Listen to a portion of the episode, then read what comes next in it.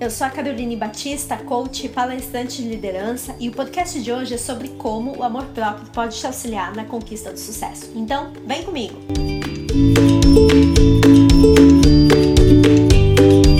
O quanto você se respeita e acredita no seu próprio valor?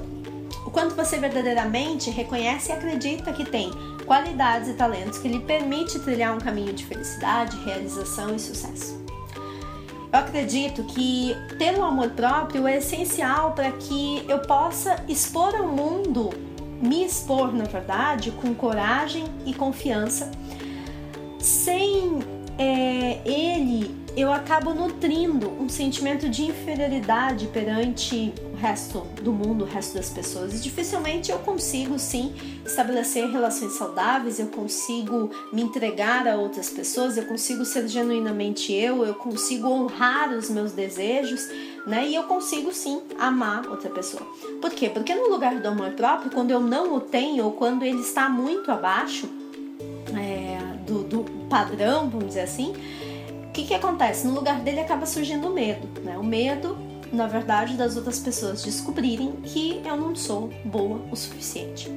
Então, cultivar o amor próprio, ele permite que eu tenha uma postura também otimista diante das situações, por mais difíceis que elas sejam, é, e também que eu tenha uma tomada de decisão mais assertiva, uma tomada de decisão que eu aceite, uma tomada de decisão igualmente positiva.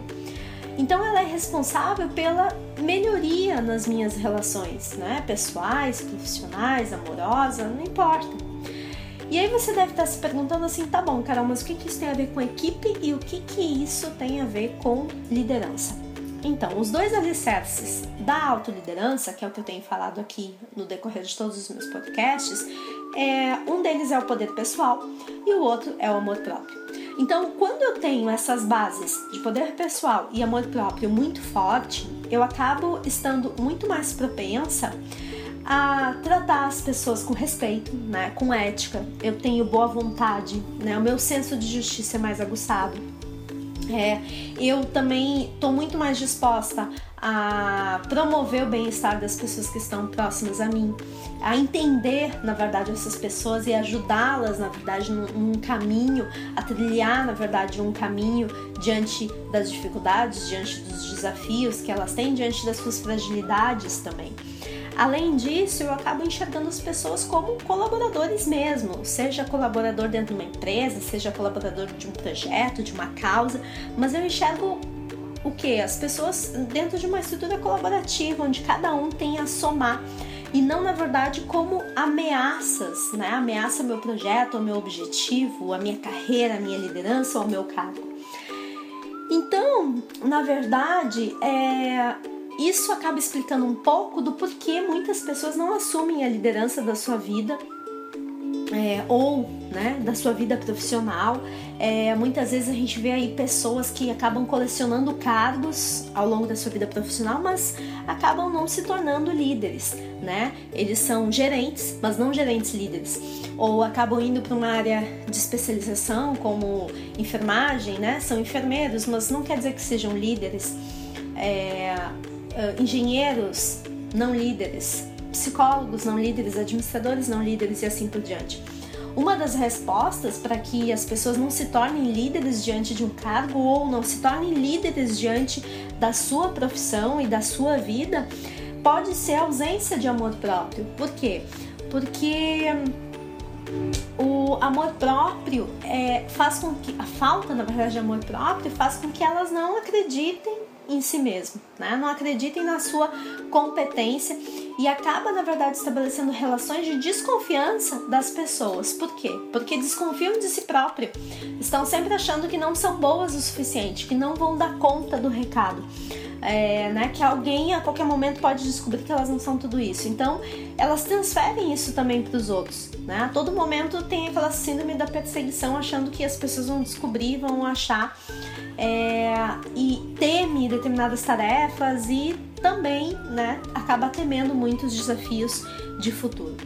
Então, estimular e apreciar o que você é principalmente aceitando o passado, aceitando os erros, sem, sem aquele senso de controle sobre tudo, de como vai ser, inclusive o futuro, o que, que você vai fazer para ter, ter um futuro diferente do que foi o seu passado, mas aceitar esses erros, aceitar esses desafios, aceitar o que está acontecendo é necessário para ser feliz e vencedor. E isso começa com um pequeno passo que é o desenvolvimento do seu amor próprio. Pois só você é, tem capacidade necessária para vencer, criar, mudar o ambiente e abraçar novos paradigmas. Por isso, eu acredito muito que o amor próprio ele acaba sendo a semente do sucesso da autoliderança e da liderança de equipes também. Entendendo aí equipes não só como aquela equipe profissional dentro do, do ambiente corporativo, mas também a minha equipe de amigos, a minha equipe família, né? É, temos tantas equipes, não, não temos somente equipe dentro do trabalho, temos muitas equipes ao longo da nossa jornada. Então, é o amor próprio que acaba permitindo que você possa trilhar caminhos antes impensados, inclusive por você, conquistando o sucesso e o crescimento que você merece.